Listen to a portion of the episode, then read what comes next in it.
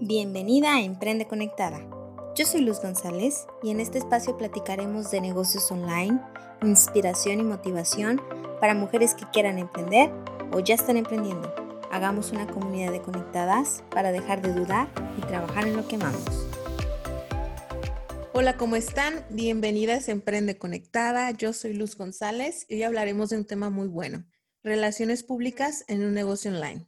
Antes de presentarle a la invitada, hablemos. ¿No les pasa que cuando escuchan relaciones públicas se le viene a la cabeza hacer como eventos de productos o fiestas para conocer gente?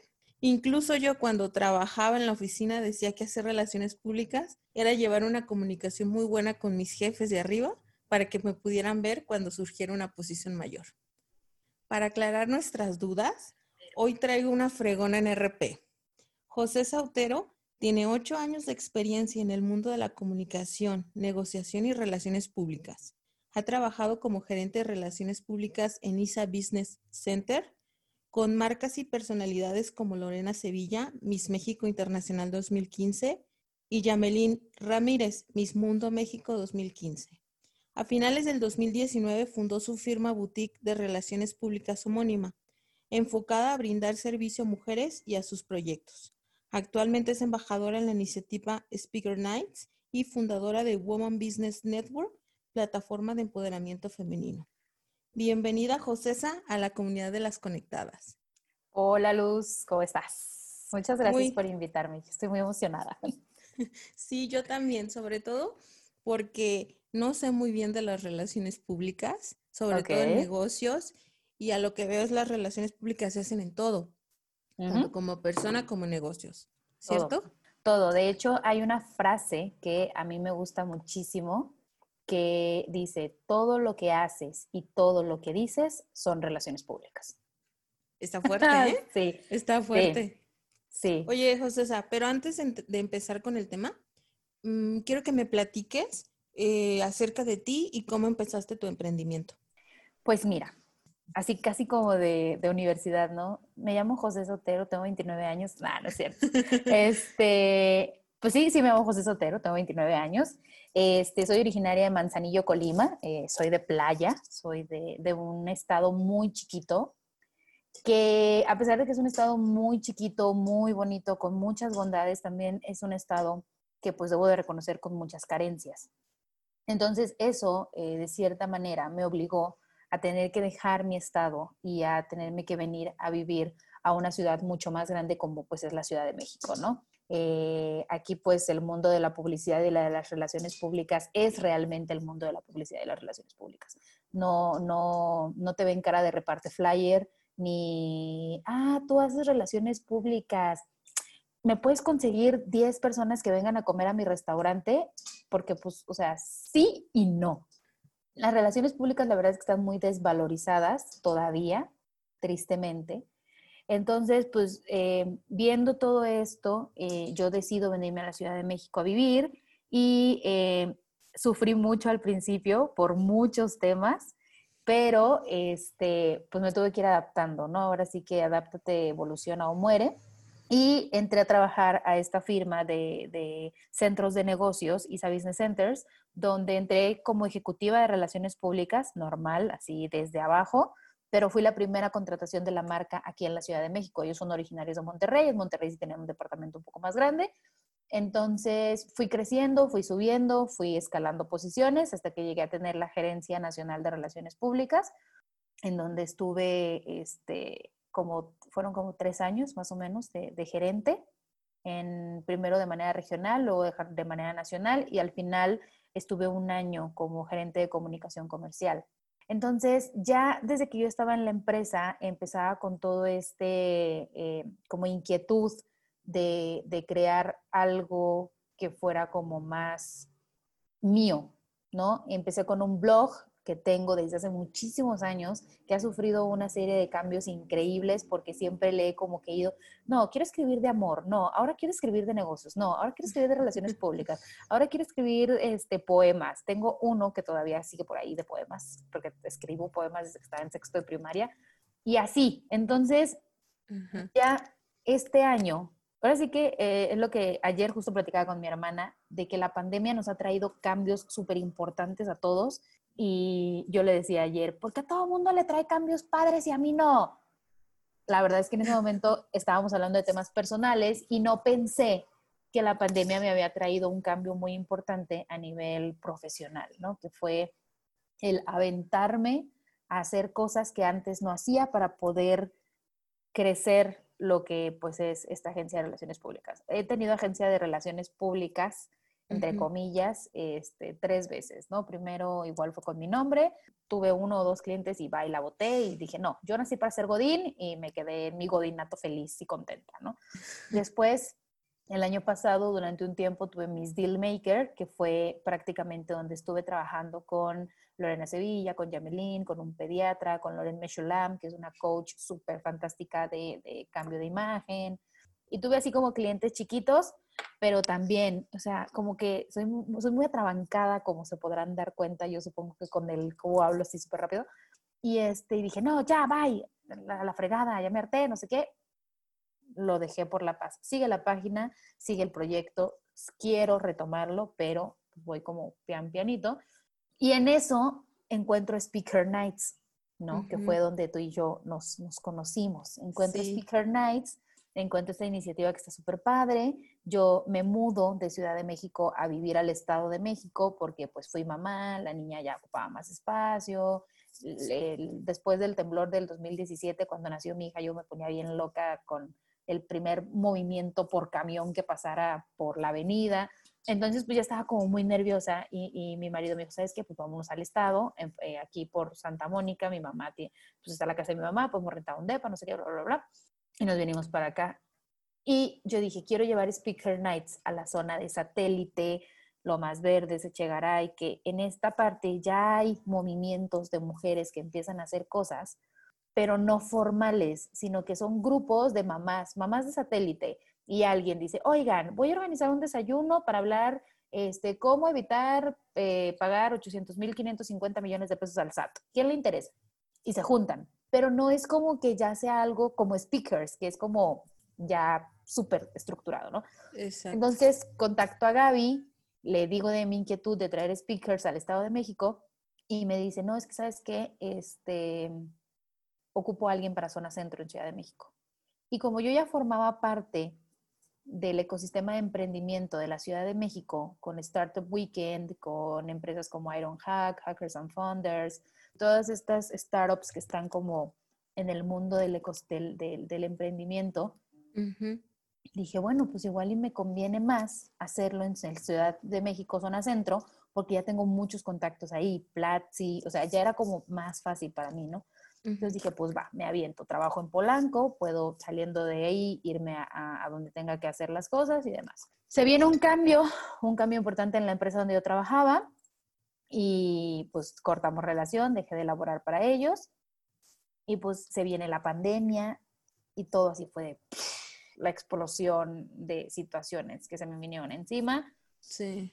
deprimí como dos meses o tres, la verdad es que no lo sé de que literalmente me levantaba a las 12 del día, así toda ojerosa y con la lagrimota y demás, porque pues, o sea, habían sido seis años, cómo había sido posible, había dejado mi vida en esa empresa. Todo lo que te pasa por la cabeza y lo que no te imaginas que te puede llegar a pasar por la cabeza, ¿no? Entonces, tomé un curso de manejo de redes sociales con una chica que la verdad, mis respetos, se llama Anilu, de su empresa se llama Socia, Ahí para que luego la entrevistes en el podcast. Sí, Créeme que te va, sí, te va, te va a encantar. Okay. Y este, además de que te enseña a manejar las, redes sociales, te, cambia mucho la visión de lo que quieres para ti, para tu, para tu marca personal, para tu marca de tu empresa, para tu marca de negocio, para todo. Entonces dije, de aquí soy.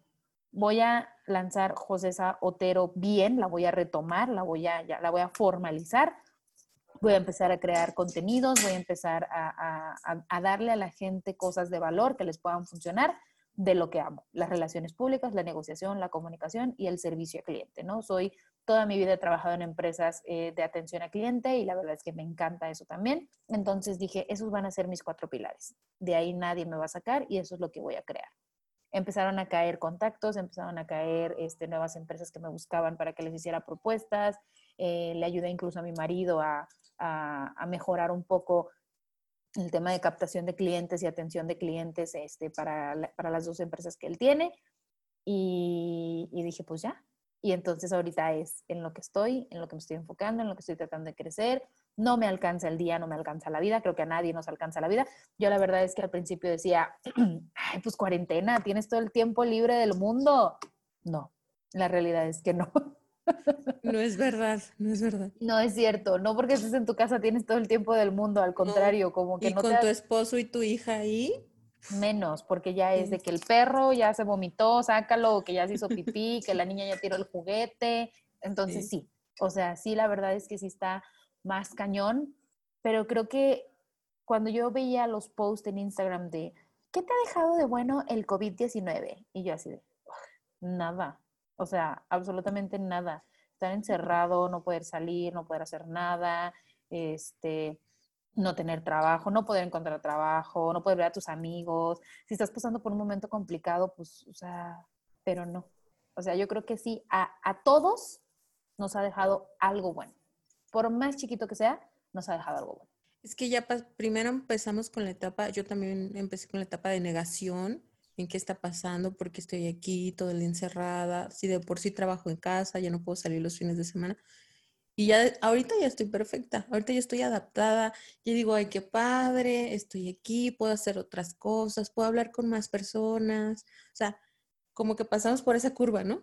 Sí. Y seguimos, y seguimos. Sí, seguimos. Yo, o sea, al principio era así como de, no pasa nada, índice de mortalidad del 2%, acaba de fallecer un señor aquí en Contraesquina y fue así de, nos vamos a morir todos, Lysol, tapete desinfectante, toallitas, mi marido, mi, mi cubreboca, mi marido, bañate, bañate, vienes de la calle. Entonces, pero pues como que te vas como adaptando a lo que está sucediendo en tu entorno y pues tratas de sacarle lo mejor. Sí, sí, sí, sí. Y de hecho, hablando de tus redes sociales, me encantó tu página, me gusta mucho. Ah, muchas eh, gracias. Y, de ahí saqué, eh, aparte de speakers, pero de ahí te busqué, saqué tu contacto, eh, veía tus publicaciones, de ahí platicamos de los objetivos y todo, ¿no? Está muy padre. y ahora metiéndonos al tema, yo la verdad estoy como muy confundida de qué son las relaciones eh, públicas enfocada como a negocio y enfocada a una persona. De verdad, yo sí pienso que, que son puros eventos. Pero tú acláranos eso. Todo el mundo piensa que son puros eventos y te voy a ser muy honesta. Cuando yo tomé la decisión de estudiar relaciones públicas, también pensaba que eran puros eventos. Yo, yo decidí por esta carrera porque yo trabajé muchos años en un hotel en Manzanillo. Y primero entré como mesera, luego fui cajera de restaurante, luego cajera de bar, luego barman un tiempo. Y caí con el, con el director del hotel, que se convirtió en un gran amigo igual que su esposa, a ayudarle en los eventos, en las bodas. Ellos pues hacen bodas en la playa, espectaculares, por cierto, si quieren el contacto luego se los paso. y este...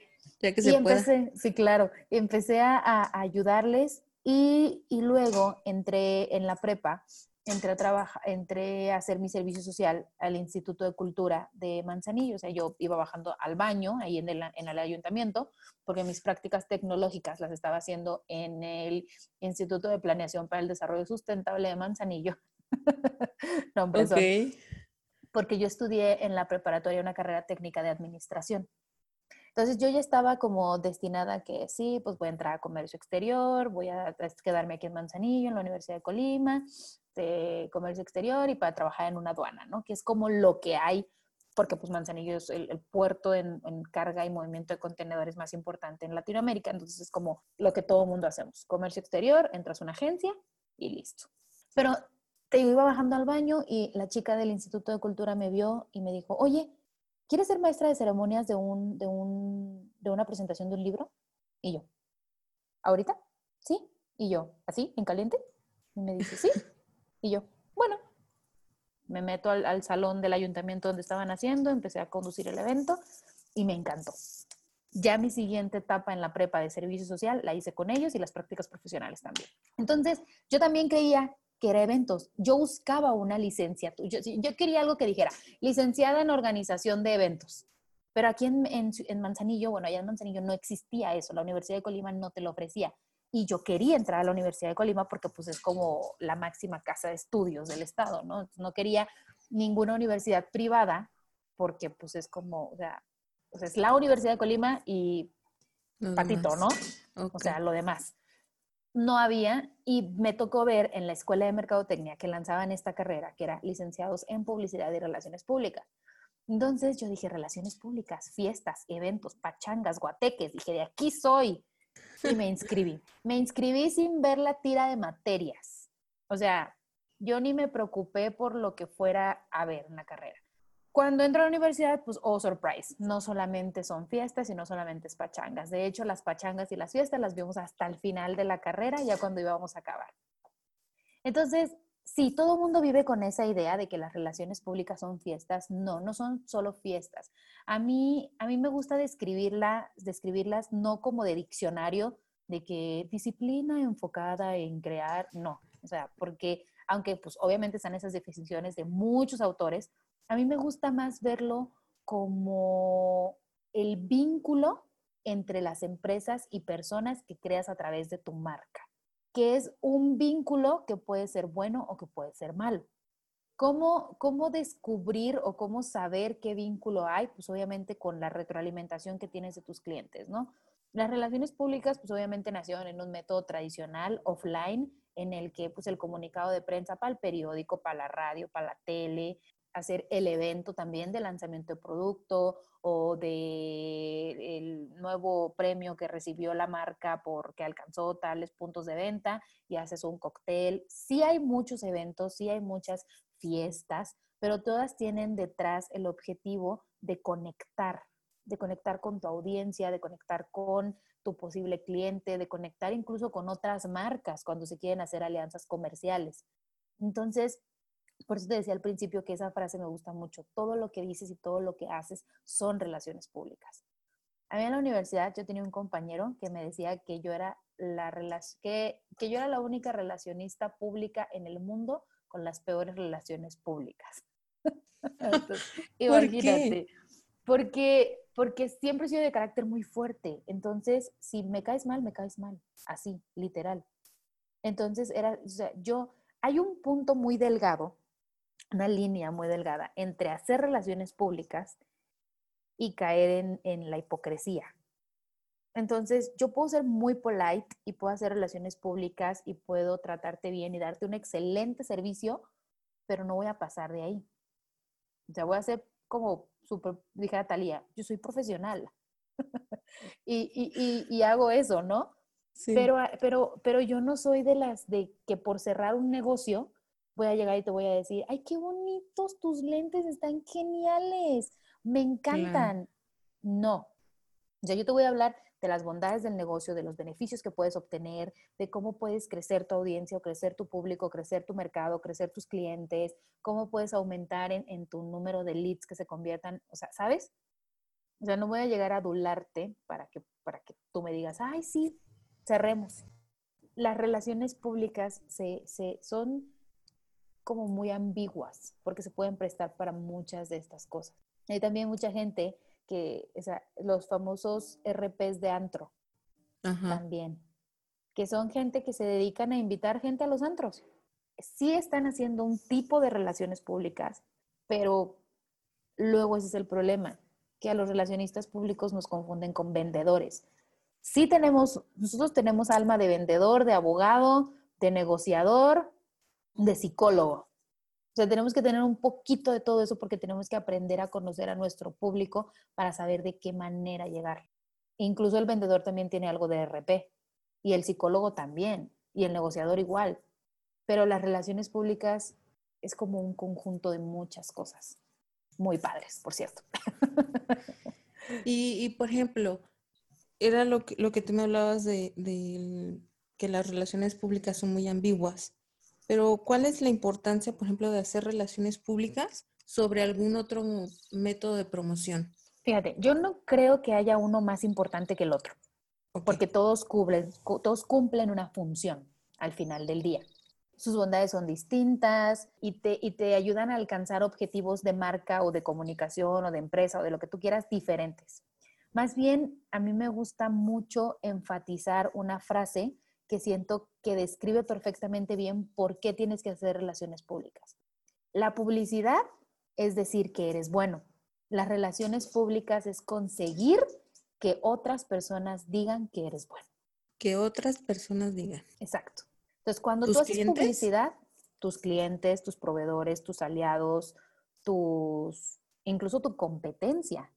Por ejemplo. Competencia, wow. Sí, sí, y eso sucedió hace no mucho con dos marcas, no me acuerdo si fue Burger King y McDonald's o Coca-Cola y Pepsi, que en un anuncio de Navidad eh, ellos decían algo en lo que te daban a entender implícitamente que Coca-Cola o en su caso, no sé, McDonald's eran buenos, porque han sabido manejar sus relaciones públicas y su comunicación de manera hasta que en la competencia lo saben. No es que sea más importante hacer relaciones públicas, pero por ejemplo, publicidad tienes que pagar. La publicidad siempre es pagada. Un anuncio en una revista, un spot en la radio, un comercial en televisión, un espectacular, un monolito, un tótem, todo lo pagas. Con relaciones públicas, lo que tú haces es que destacas tanto las bondades o los beneficios de tu producto que le vendes la idea a la revista, a la radio, a la televisión, de que tu producto es algo que ellos le quieren recomendar a su público un gran ejemplo de relaciones públicas son las editoras de belleza. A las editoras de belleza de las revistas les llegan puños, puños de productos de belleza, con, su, con su comunicado de prensa, con su brief del producto, con todo. Ellas lo prueban, ellas lo usan, lo estudian, lo todo, y luego lo comunican. Pero van a comunicar el que a ellas les gustó, el que a ellas las convenció de que es el mejor, porque ahí yo no pago nada para que hablen de mi marca. Entonces, cuando tú ves que en Cosmopolitan te ponen cinco productos de supermercado ideales para mantener tu cutis al 100, es porque la editora recibió cinco cremas que puedes encontrar en Walmart con su brief, con su descripción, con su todo, y ella los probó y dijo, ah, Pons, Nivea, Heinz, no sé, y otras dos son las, Dove y otras dos son las que me encantan y me funcionan y todo. Ok, fíjate que yo siempre pensé que ese tipo de, o sea, de, recomendaciones era pagado. Era porque alguien le llevó ese producto y quiero que hables del mío. No, por ejemplo, es muy, es muy diferente cuando en, un, en una revista, digo, me enfoco más en revista porque es como más sencillo explicártelo. Eh, si tú te fijas en las revistas, luego encuentras unas secciones que dicen publi-reportaje.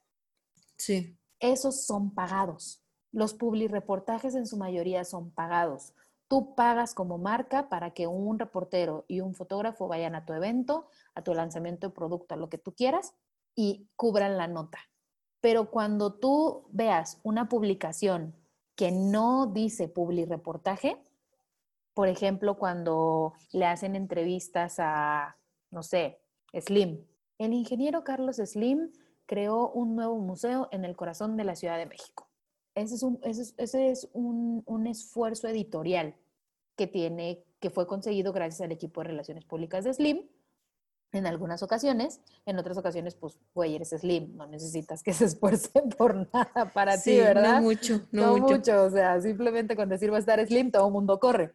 Pero, pero así es como funciona. O sea, es muy diferente cuando a través de un esfuerzo de relaciones públicas, de, una estrategia de relaciones públicas, a los medios, al público, a la audiencia les interesa tu producto o lo que tú tienes que decir, a cuando tú pagas para que, se, para que al medio le interese lo que vas a decir. Ya.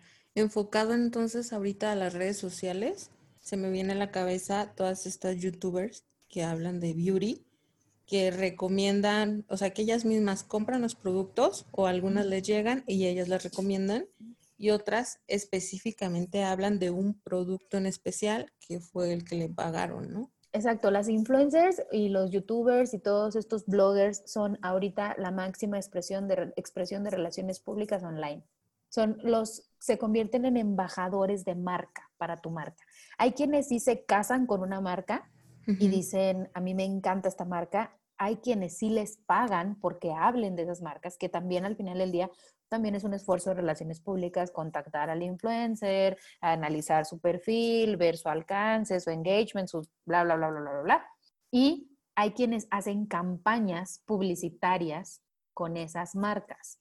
Pero si te fijas, es muy diferente también porque incluso cuando tú ves el post, dice abajo hashtag ad o hashtag publicación pagada o esta publicación es en colaboración con fulanito de tal o con tal marca o con esto, con lo otro. Esas son las que son pagadas. Pero hay muchos influencers a las que les llegan muchísimos regalos también y lo hacen porque las marcas realmente les gustan. Mm. Entonces, pero por ejemplo, ahorita por ponerte algo que es un ejemplo que seguramente muchas, muchas de nosotras nos vamos a dar cuenta. Andy Benavides, esta influencer de Monterrey que vive en el glam todo el tiempo, acaba de ser mamá justo ayer. Hay una marca con la que ella trabaja mucho de fiestas que se llama BDB, Badi Boom, algo así, o BDB Boom Monterrey. O sea, es como la cancioncita de la, de la Cenicienta cuando la hada llega y le hace el vestido. Así se llama la marca. Esta mujer lanza unas fiestas espectaculares para su niña de dos años. O sea, yo decir que no podría ser mi quinceañera así o no. Por favor, adóptame Andy Benavides. De la, de la espectacularidad de sus fiestas, ¿no? Esta marca, ahorita que nació el niño, la niña, perdón, le adornaron el cuarto. Entonces, Andy Benavides llega a su cuarto con su chamaquita recién nacida, entra y ve globos por todos lados, letreros espectaculares, pompones, un chorro de cosas. ¿Qué hace? Agarra el celular, lo saca y gracias Bidi Daddy Boom por este regalo súper espectacular que me encantó, bla, bla, bla. Y entonces ya todas las morras de Monterrey y alrededores quieren que Bidi Daddy Boom les haga la fiesta de sus hijos porque Andy Benavides tuvo la fiesta o la recepción de su bebé fue con Boom. Y así. Así con, con, muchísimas influencers, con muchísima gente, o sea, el otro decía, me quiero hacer influencer para que me regalen cosas. Todo el mundo dice eso, ¿no? Exacto, o sea, pero hay una gran estrategia de trabajo también detrás de ser influencer. O sea, porque también pues tienes que ir muy de la mano con lo que es tu imagen. O sea, no vas a, por ejemplo, Andy Benavides, pues es todo glam, todo viajes a Europa, viajes a Bale, este, Farfetch, eh, Chanel. Entonces, es muy difícil que una marca pequeña tenga posibilidad de colaborar con Andy Benavides. A menos de que sea una marca pequeña de lujo. Ajá. O que si le mande algo, no sí, porque ella misma, ella misma lo dice. Hay marcas que pues no van con el contenido o con lo que yo quiero ofrecerles a ustedes y son marcas a las que les he tenido que decir que no. Y se da el lujo de decirle a ciertas marcas, no quiero. Pero pues la, mejor, la mujer es la imagen en México de Bobby Brown. Ah, no, pues sí. Ya es una, un target muy establecido. Exactamente. Oye, José, y, y hablando de, de, estas relaciones públicas que hacen, seguramente todo, todos estos influencers tienen, pero yo como emprendedora, ya sea eh, que brinde servicios o que brinde o que venda productos, ¿cómo yo desde aquí, desde mi oficina, puedo estar creando relaciones públicas? Mira, algo bien importante ahorita es que tienes que aprender a manejar redes sociales, así, sí o sí. ¿Por qué? Porque es la manera en la que ahorita nos estamos conectando, nos estamos abrazando virtualmente, ¿no? O sea, podemos contactar con nuestro cliente, con nuestra audiencia, con nuestra marca, con nuestro aliado a través de las, de las redes sociales. Perdón. Entonces, primero que nada es, tómate un buen curso de, de redes sociales para que puedas sacarle jugo a Instagram, a Facebook, a Twitter, a todas las, las redes que hay ahorita, que son a través de las cuales nos estamos manejando. Conectar con otras marcas, aliarte, crear alianzas con marcas que te puedan funcionar a ti. Por ejemplo, era lo que les publicaba el otro día en, en, en, mi Instagram. Si eres una marca de productos veganos, orgánicos, gluten free, pet friendly, etc., etc., puedes buscar hacer alianza con esta otra marca que vende puros productos de bambú y que son también ecológicos y que te pueden ayudar a tener una vida más amigable con el mundo y pueden lanzar un giveaway. Hacer un giveaway en que tú das, no sé, ocho paletas de sombras, este, cruelty free y amigables con los animales. Y estas personas dan popotes de acero, este, el termito para que lleves el agua reusable y todo esto. Y hacen su giveaway, pero son marcas que tienen como una misma filosofía y que tienen como algo en común. Entonces, lo primero que nada es respetar también tu esencia de ti, de tu marca, ir muy alineada a lo que quieres transmitir, porque de nada te va a servir que si eres una marca de maquillaje cruelty free y te vendas así, de que no, mis productos no son testeados en animales y si te desmaquillas con pura agua, el agua te la puedes beber porque mi maquillaje se disuelve, bla, bla, bla. Y al día siguiente sacas un giveaway con un restaurante como Sonora Grill, que es de carnes. No es como, ¿really? No, no macha. Exacto. Entonces, primero hay que mantener también esa como coherencia, ese, esa eh, uniformidad en tu comunicación y crear este tipo de alianzas con marcas, con influencers. Ahorita, por ejemplo, lo que platicábamos, o sea, ahorita tus embajadores de marca son tus influencers, ¿no? O sea, los influencers con los que puedas conectar. No tiene que ser un influencer que tenga 700 mil, 800 seguidores. Puede ser un influencer que tenga 3 mil, que tenga 2 mil, que tenga 5 mil, pero que sea una persona auténtica que vaya también enfocada a lo que tú quieres comunicar, ¿no? O sea, igual de nada te va a servir que me mandes a mí un regalo, eh, no sé, de una pasta vegana con no sé qué, y al día siguiente yo subo una foto en las carnitas entrándole con todo, porque pues, ¿dónde está la coherencia, no? Entonces, hacer relaciones públicas ahorita es eso, es conectar con, con o sea, tener una imagen consistente que, que, que mantenga la filosofía y los valores tuyos y de tu marca, conectar con otras marcas, eso también es importante ahorita, hacer alianzas entre emprendedoras, yo creo que es muy importante para poder crecer. Estos, este tipo de, de, actividades como los giveaways, estar muy en contacto con tu público, preguntarles qué quieren, de qué les gustaría que les hablen, este, qué contenido quieren ver en, en tu feed, qué, qué, cosas les gustaría conocer de ti, de tu marca. Estos, los Instagram Lives y los Facebook Live, que a las 11 de la mañana y a las 8 de la noche hay como 400 mil, 500 millones de, de en vivos, también son una muy buena herramienta. La verdad es que te digo, todo lo que haces y todo lo que dices es relaciones públicas. Entonces, es simplemente quizá llevar tus actividades offline a la vida online, digitalizarte y ya. O sea, tampoco es, no, no, me gusta mucho decir esto, pero tampoco es la gran ciencia. No vas a descubrir el hilo negro de nada, ni vas a encontrar el eslabón perdido en la cadena alimenticia, tampoco. Y a lo que escucho, tampoco es caro. ¿Tampoco vas a gastar mucho? No. Ahí. De hecho, mucha gente cuando contrata a un relacionista público piensan que te van a conseguir todo gratis. Tampoco. Exacto. Pero sí hay muchos esfuerzos que se pueden hacer sin que le tengas que pagar al medio o sin que le tengas que pagar al influencer. Hay influencers que sí te dicen, a mí me tienes que mandar producto y me tienes que pagar 8 mil pesos por un tweet. Y es así como de, ¿real? O sea, soy una emprendedora que va empezando, que va...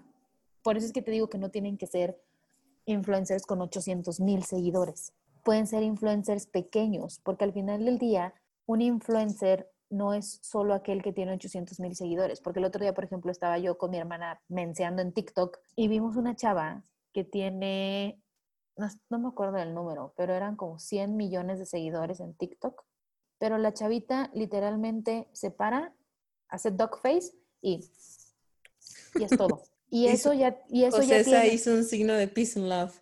Ajá, y, y eso ya tiene 155.800 likes y 345 mil compartidas. Pero ¿a, quién influenció realmente esa niña? ¿O a quién le llegó? ¿O a, quién? A nadie. Pero tiene muchísimos seguidores, sí.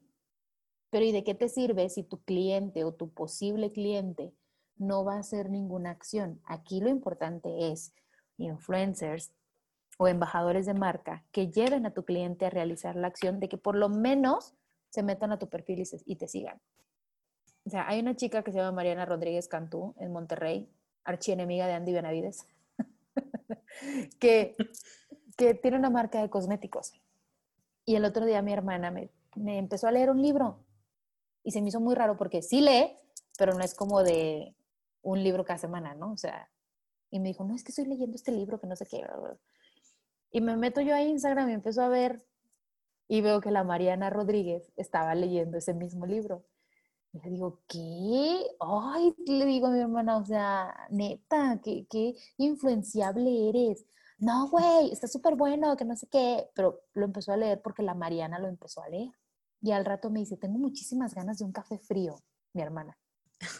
Y me vuelvo a meter a Instagram y la Mariana preparándose su café frío. Y yo, güey, ¿qué onda? Entonces, ella sí tiene muchísimos seguidores, tiene como 800 mil. Pero ella lleva al público a la acción. Te voy a decir, tiene una marca de maquillaje y yo tengo como seis labiales de ella. ¿Ah, ¿En serio? No, no, Culpable. No Culpable. Sí. Vende, promociona unos prebióticos que supuestamente buenísimos. Güey, ya tengo los prebióticos en mi alacena y me los tomo diario. sí vende, sí vende. Exacto. Entonces, no, no tiene que ser a fuerza los 800 mil seguidores. Simplemente alguien genuino con el que tú conectes, conecte tu marca y que sepas que el público que lo sigue puede ser un público que a ti te va a funcionar para tu marca. ¿Sabes a lo mejor es una nutrióloga que tiene 10 mil seguidores, pero que sus 10 mil seguidores realmente la siguen porque sus consejos son buenos, porque recomienda productos que realmente funcionan, porque tiene de esos 10 mil seguidores a lo mejor 8 mil son clientes y 7 mil son casos de éxito. Sí. Entonces, por ahí va. Fíjate que a mí me pasó la, semana pasada me contactó una chavita eh, a, mi, a mi negocio eh, que tengo yo de productos y dije, ay, perfecto, esta chava, déjame ver cómo se comporta, ¿no? La chava lo que me decía era, em, soy modelo, soy influencer, tengo 80 mil seguidores en Instagram. Me gustaría que me regalaras productos para tomarme fotos y mostrarlos. Yo, ok. Y lo que, lo que le respondí fue, ¿cuál es tu porcentaje de engagement? ¿Y cuál es tu, tu, o sea, el tipo de tu audiencia? Para ver si macha con la mía, con mi cliente. Claro. Me mandó un pantallazo de Instagram. Donde, donde me mostraba las impresiones, donde tenía 100 mil impresiones y todo. Dije, no, lo que yo quiero es tu engagement. ¿Y cuál es tu cliente ideal? Jamás me supo decir el cliente ideal y del engagement me mandó otro pantallazo con la otra pestañita de Instagram donde me mandaba cuántos seguidores tenía, pero nunca me supo decir nada. Ya nada más le dije muchas gracias, no, no me interesa hacer una alianza contigo. Y dije, bueno, eso yo creo que es básico, ¿no? O sea, que tú me digas, bueno, dame productos, sí, pero ¿por qué? O sea, nada más porque tienes 80 mil seguidores, los cuales vi las fotos y no manchaba conmigo. No sé, no sé, yo digo, bueno, yo creo que la mayoría de tus clientes son hombres por las fotos que tienes. Exacto. Mi, mi producto es dirigido hacia mujeres, entonces no creo que, que pueda hacer una alianza contigo, pero no me supo decir. Entonces, si yo contrato o le mando productos a un influencer, ¿qué es lo que yo debo de saber para ver si va a servir realmente la inversión que yo estoy haciendo como emprendedora. Y como influencer, pues mínimo qué datos debes de saber para poder venderte, ¿no? Claro, eh, mira, hay muchos influencers, entre comillas, que también son solo influencers porque en algún momento subieron una foto que fue como un hitazo y entonces la gente los empezó a subir y o hicieron algún comentario o algo publicaron que los catapultó de alguna manera y, lo, y los ayudó a tener muchos seguidores hay gente incluso que paga por sus seguidores, ¿no? Entonces yo, por ejemplo, ahorita tengo muy pocos seguidores en mi Instagram, es la realidad, yo tengo 1200 seguidores. Y cuando baja un seguidor, es así como, oh, ¿por qué me dejó de seguir esa persona? Pero me imagino que es porque mi contenido no le era atractivo. A lo mejor no es mujer, a lo mejor no es emprendedora, a lo mejor no le interesa hacer relaciones públicas o no le interesa saber de estrategias de atención al cliente o negociación.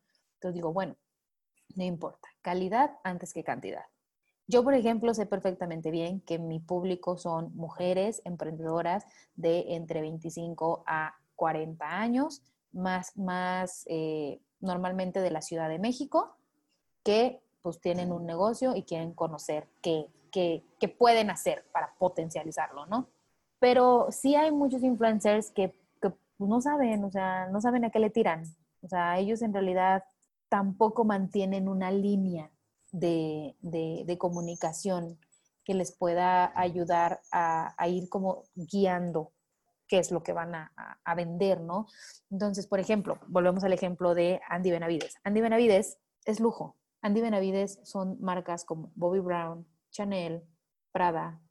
O sea, ella cuando te habla de recomendaciones de productos, su tienda favorita en el mundo mundial es Farfetch. O sea, yo no soy público de Andy Benavides. Me gusta. Me, gustaría ser, pero no. me gustaría ser. hay cosas que a lo mejor digo, eso sí, el otro día publicó unos zapatos de Guadalajara. Hermosos los zapatos. Me metí a la tienda. Me meto a la tienda, 25 mil pesos el par de zapatos. ¿Qué? Ups. Dije, jamás. Ni ahorita, ni si los tuviera. Porque la verdad es que nunca he sido así. No va contigo. Pero sí es como de, ay, qué padre. Mariana Rodríguez es emprendedora, tiene su marca de maquillaje, su labial les cuestan 250 pesos, son muy buenos. De hecho, el que traigo ahorita es de ella. Son muy buenos, cumplen la función. Los domingos publica, hoy es día de, y todo el mundo, tacos García. Y saben que la morra va a desayunar tacos García. Andy Benavides, hasta la torta que se come es gourmet, es fancy, es uff. Yo creo que lo más aterrizado en la vida de Andy Benavides es el chicharrón de Tavo, su marido, que publica todo el tiempo y que lo hace el esposo. Pero van dirigidos a perfiles diferentes. Entonces, pues Andy Benavides sabe que hay quien le va a comprar a Farfetch y quien le va a comprar a Bobby Brown. Y Mariana Rodríguez sabe que hay quien le va a comprar sus prebióticos que te cuesta 300 pesos la bolsa. Entonces tienes que conocer a quién le hablas, quién te sigue, quién te conoce, quién realmente entiende lo que haces para poder seguir enfocando para ese lado. Ya te digo, jamás en la vida vas a ver a Andy Benavides. O sea, el súper que Andy Benavides promociona es HEB. Gringo. No hay en todos lados. No, en Monterrey. pegados a Estados Unidos. en Querétaro hay uno y ya. Su marca de de ropa deportiva es Lululemon, que también es una marca deportiva gringa. Sí. Esa mujer sortea en sus giveaways em, viajes en crucero de Disney y un viaje a Vail en Estados Unidos, donde es como una un lugar este, de ensueño que parece una, una villa suiza en Estados Unidos con nieve y precioso. Entonces, si nosotros queremos utilizar a los influencers como un medio para hacer relaciones públicas de nuestro producto, tiene que estar acorde y no necesariamente tiene que tener miles de seguidores, porque a lo mejor ni les podemos pagar nosotras como emprendedoras. Pero si tiene mil seguidores, que esos mil seguidores sean los que pueden que compren tu producto y que realmente sigan a esa persona. Exacto, y mira, no tiene que ser incluso alguien que se denomine a sí mismo influencer. Tu cliente es tu mejor influencer, tu cliente es tu mejor embajador de marca, tu cliente es la mejor persona que va a poder hacer relaciones públicas por ti. Ese cliente que tiene 32 seguidores, pero que habla maravillas de tu producto, es tu influencer. O que subió tu producto a su story cuando le llegó. Exacto, porque realmente ama tu producto, realmente le gusta tu producto, realmente lo utiliza, lo disfruta. Entonces, sí, pues ah, si tienes mucho dinero, si eres una emprendedora que tiene mucho dinero y que puede darse el lujo de pagar a un influencer con mayor alcance, dale, está genial. Pero si eres una emprendedora que apenas está empezando, catapúltate de esos influencers, microinfluencers que son tus clientes. O sea, si tú un día dices, ay, voy a seleccionar a 10 de mis clientes más fieles y que todo el tiempo me compran y que todo el tiempo están compartiendo de mí y les voy a mandar un regalo. Y un regalo no tiene que ser, si vendes zapatos, las zapatillas más caras que tengas. A lo mejor les puedes mandar una bolsita de terciopelo personalizada con su nombre para que guarden sus zapatillas, con una esponjita para que las limpien yo te imagino que esa persona va a ser la persona más feliz sobre la faz de la tierra y todo el tiempo con todo mundo va a estar hablando de que los zapatos fulanitos de tal se tomaron la molestia de mandarles un regalito. Puede ser un cupón de descuento, puede ser un regalo porque es su cumpleaños, puede ser incluso que les envuelvas su pedido como si fuera un regalo y se los mandes así. O sea, hay muchas cositas chiquititas que puedes hacer que van a hacer feliz a tu cliente y que van a potenciar el que se convierta en tu embajador de marca. Me agrada, me agrada que si eres pequeñita o no tienes eh, la liquidez como para estar haciendo publicidad o relaciones públicas, hagas esas relaciones públicas con tus clientes. Sí, tus clientes son tu mejor embajador de marca. O sea, ellos, nosotros en la empresa donde yo trabajaba en ISA, nosotros teníamos clientes que estaban tan felices con el servicio que se encargaban de estarnos llevando clientes nuevos cada cierto tiempo. Había un cliente que tenía una oficina virtual que era tan feliz con, con nosotros que era de, ay, le pasé tu contacto a mi amigo fulano, te va a buscar. Y al rato llegaba el amigo fulano y contrataba una oficina. Y luego ese otro amigo, otro amigo y otra oficina. Y, así. O sea, te lo juro que ese cliente de las oficinas virtuales le llevó, le llegó a llevar a esta gerente de ese centro donde él tenía su oficina 10 clientes nuevos en un mes a mi compañera. Y dime ahí qué esfuerzo monetario hicimos nosotros como marca. Ninguno. Simplemente darle la atención que él se merecía, estar al pendiente de sus necesidades y que cada vez que el señor entraba, buenos días, señor fulano, ¿cómo está? Y la sonrisota. Y el hombre feliz y se convirtió en uno de nuestros mejores embajadores de marca, sin serlo realmente. Eso está súper bueno. Es más, yo ya lo tengo, yo me lo voy a aplicar. Ya estaba pensando en mi lista de top 10 de clientes y qué les iba a mandar. Yo, yo, yo este podcast es para ustedes eh, conectadas, pero yo también aprendo ahí un montón. no, todos, todos aprendemos un montón. La verdad es que eh, hay cosas que en otro momento no, no, no hubiera yo recomendado. Me están saliendo del alma. ah, muchas gracias, Josesa. y antes de, pasar a las preguntas para que les hago en todas las entrevistadas, ¿y tú cómo nos puedes ayudar a nosotras en hacer relaciones públicas para nuestros negocios? Mira, lo principal yo creo que es que me sigan en Instagram y en mi blog, que ya estoy por lanzar mi página web bien formalita, así toda chula y preciosa. Este, ahí siempre estoy compartiendo contenido. Yo les comparto, tengo varias secciones, ¿no? Secciones enfocadas en negociación, en comunicación. Acabo de, de sumar una sección sobre atención a cliente y pues obviamente relaciones públicas, ¿no? Como tú ya te pudiste dar cuenta, siempre hay tips, siempre hay consejos, siempre hay... No soy mucho de subir stories grabándome yo y hablando, porque una no, no me siento como, no sé, de repente siento como de, ay, ni me está viendo nadie, qué ridícula. Pero ahí te vi, ahí supe lo de tus objetivos, José. Ah, muy bien. Bueno, pues lo voy a seguir haciendo. Sí. Pero este, siempre hay información, ¿no? Acabo de, de, subir eh, una publicación de por qué es importante aprender a decir no también, o sea, porque una como emprendedora también puede darse el lujo de decirle a un cliente o a un proveedor, o como tú, por ejemplo, lo hiciste en tu caso, a un influencer, no me interesa trabajar contigo. Y también hace nada subí otra publicación de unos consejitos, consejitos de cinco formas de demostrarle a tu cliente que te importa y que es valioso para ti. Y justo ahí es donde entra todos, estos consejos que les acabo de dar, ¿no? De, la, envoltura, el detallito, el cupón, el, el, simplemente dar las gracias, ¿no? Entonces, siempre ahí van a encontrar este tipo de consejos. Este, la verdad es que yo los comparto con mucho gusto y pues es como para que podamos crecer todas de la mano juntas como hermanas. Y pues la otra son, eh, todavía no empiezo con este proceso, eh, lo hago, pero lo hago eh, para ciertas comunidades de emprendimiento, que son las asesorías y las mentorías, para proyectos de emprendedores que están en algún proceso de incubación, también las, las, las manejo. apenas estoy como animándome a empezar a dar este tipo de asesorías más, pues ya como, como un negocio, digamos, para mí. Este, y, pues, o sea, ustedes en algún momento si quieren me pueden contactar y podemos checar qué posibilidades hay de hacer alguna estrategia. Yo al principio sí decía, sí, quiero que me contrate Coca-Cola y quiero ser la RP de Coca-Cola y quiero ayudar a Coca-Cola a vender muchísimos más millones de botellas de las que vende al año. No, o sea, acabo de cambiar completamente mi filosofía porque me di cuenta que Coca-Cola, pues es Coca-Cola. En Coca-Cola no necesita de Josesa. O sea, yo creo que hay otras personas emprendedoras como tú, como yo, como muchas otras que pueden necesitar más el apoyo de una de una estrategia de relaciones públicas, de una estrategia de negociación, de comunicación, y, por eso quise enfocar más mis servicios a únicamente emprendedoras. Entonces, ese es mi público. Yo solamente voy a trabajar con emprendedoras. Hay este, una serie que me gusta mucho que se llama Working Moms, que está en Netflix. La amo sin control, la amo desde el capítulo uno. Soy Kate Foster, soy Kate Foster PR. Me, identifico completamente con la mujer.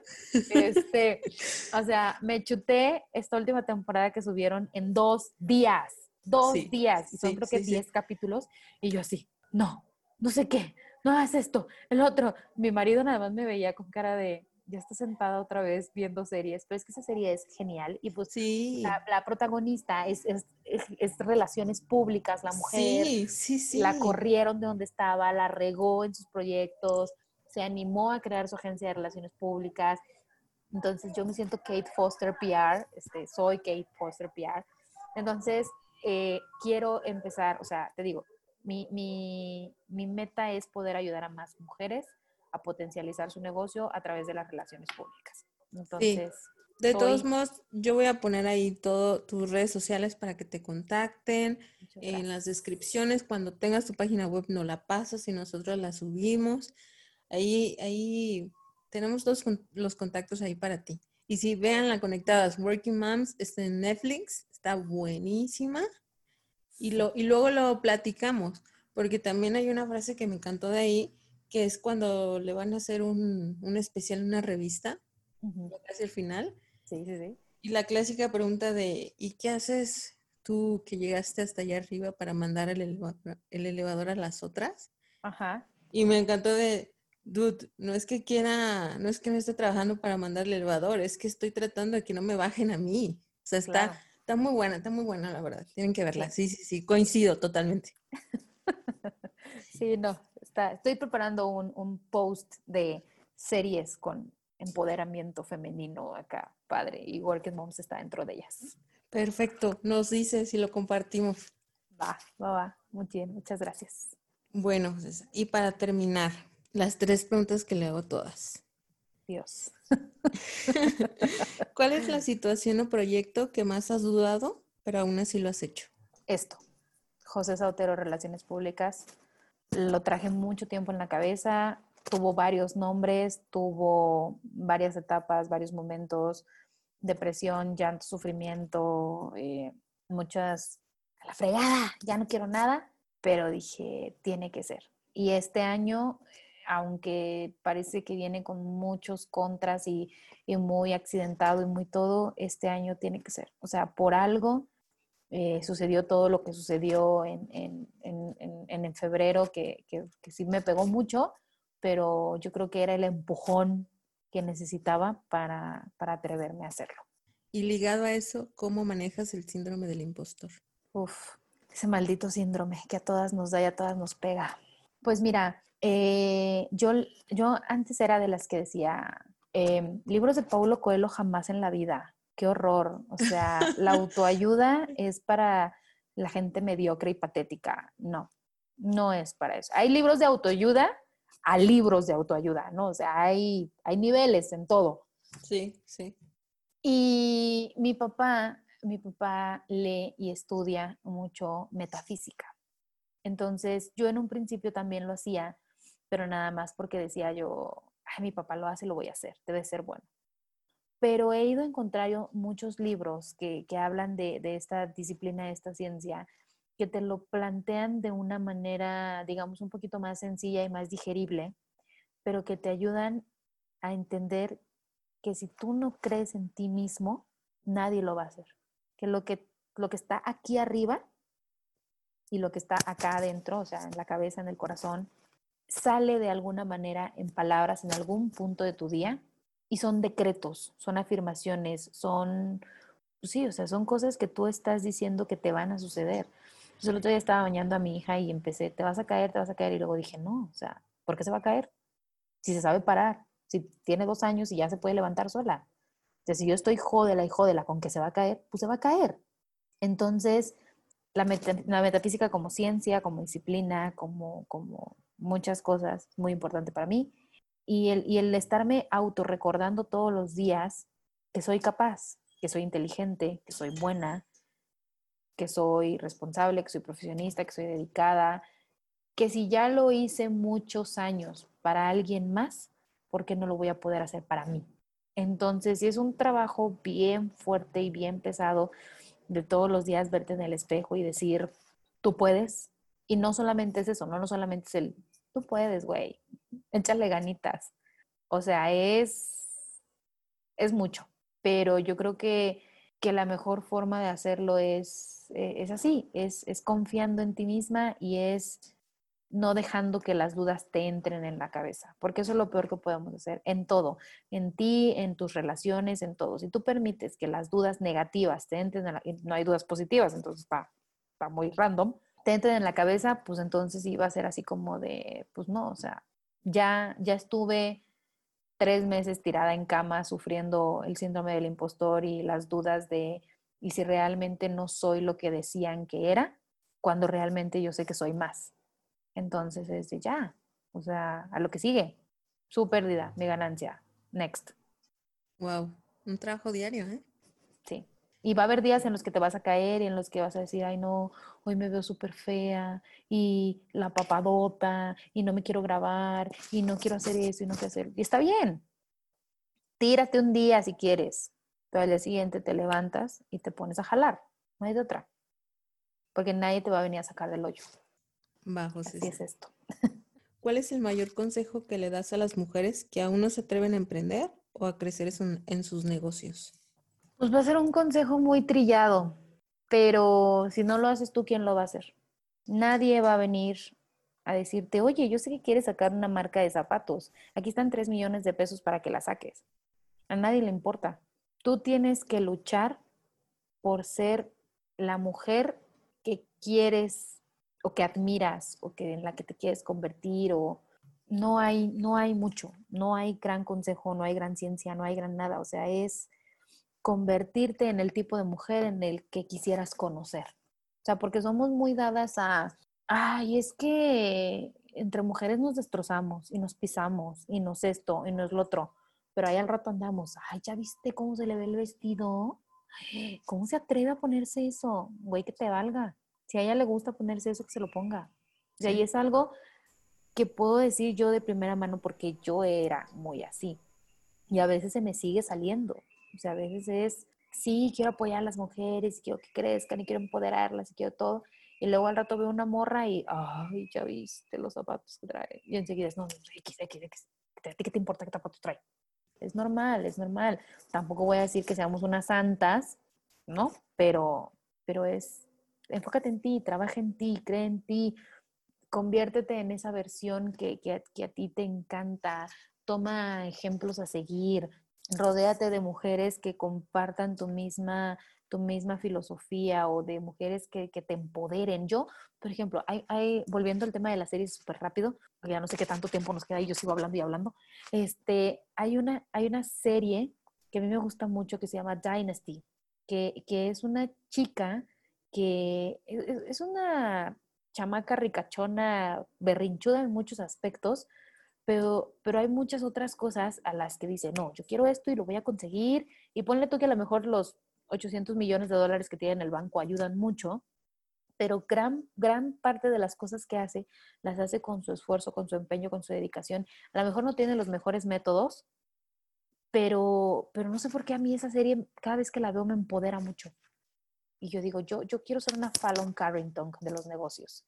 O sea, yo quiero ser esa mujer que llega y se le para al güey y quiero hacer negocios contigo y los quiero cerrar y quiero esto y el otro y, conmigo vas a tener esto, esto y esto y esto porque yo soy así, así, así, así. Y esa confianza, ese poder, ese, ese, nadie le dice que no a Fallon Carrington, es como, no sé. Y creo que a muchas de nosotras eso es lo que nos hace falta el creernos ese, nadie nos dice que no a Josesa, a Luz, a Marta, a Petra, a Pancha, a la que quieras. Sí, sí, sí, sí. De hecho, yo, yo cada que me siento un poco de bajón o que me siento que no estoy, que me está ganando el síndrome impostor, me encanta escuchar alguna conferencia, algún TikTok de, de alguien que digo, ah, esta chava tiene algo y en frío me levanta. Digo, no, no, no, vamos, vamos, vamos. Ella pudo, yo también, si ella pudo, yo también. Exacto. Sí, es muy y, buena. Y te ves y dices, güey, o sea, la morra no tenía papás o no sé, o sea, te, te, te pones como a no comparar, sino como a decir, ella la tenía más difícil que yo y pudo y está hasta arriba y lo logró. Porque soy tan malagradecida de que si yo tengo tantas cosas en, en ventaja, digamos, me tiro al piso porque un cliente me dijo que no le gustaron mis zapatos. Pues a uno no le gustaron, pero a 20 otros sí, y me siguen comprando a vender. Bueno, luego cuando hagas tu post de las eh, series, o igual nos ponemos de acuerdo y hacemos un, un nuevo podcast solo hablar de series de empoderamiento. Va, en qué nos gusta y, y dónde nos enfocamos, ¿no? puesta, Lo armamos. más puesta Nomás que me dices- calcetín. No me dices cuáles porque para verla, la de Dynasty no la he visto. Vela, la voy a- muy la voy a ver, Te ver. digo, no, no son los mejores métodos los de Fallon, pero, pero empodera, empodera a la morra. Eso, con eso, con eso me doy. Va. Pues muchas gracias, José, por tu No, tiempo. hombre, a ustedes. Estuvo muy buena. Eh, cuéntame dónde te seguimos, eh, cómo podemos trabajar contigo y cómo nos puedes ayudar.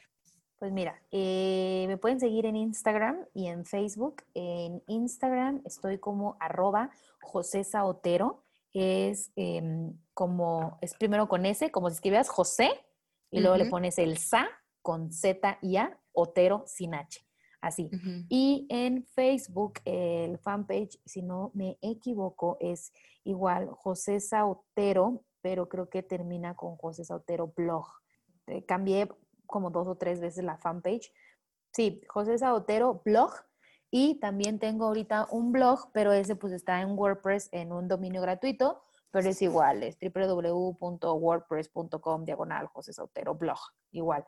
Este, y eh, pues o me pueden mandar un correo también, es hola arroba josesautero.com.mx o directamente al mío, josesa arroba josesautero.com.mx. Y pues ahí, ahí podemos hacer lo que quieran. Yo estoy más puesta que calcetín para lo que gusten y manden. Colaboraciones, checar alguna estrategia, lo que sea, lo que sea, lo que sea. Muchas gracias. De todos modos, yo pongo todos estos datos en los comentarios del podcast y en las redes sociales. Ahí dejamos todito para que te contacten. Muchísimas gracias por tu tiempo, César. No, hombre, La pasé muy bien. Platicamos muy padre. Yo también, cuando gustes, cuando gustes. Perfecto. Muchas gracias. Gracias por escucharnos. Síguenos en Emprende Conectadas en Facebook e Instagram. Recuerden aplicar todos los tips que nos dio José Sá y cuéntenme cómo le hicieron con sus relaciones públicas. Recuerden, tienen que dejar de dudar y trabajar en lo que aman. Bye bye.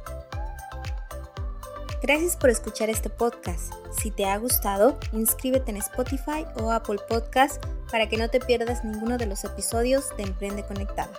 Hagamos comunidad en Instagram y trabajemos en lo que más amamos.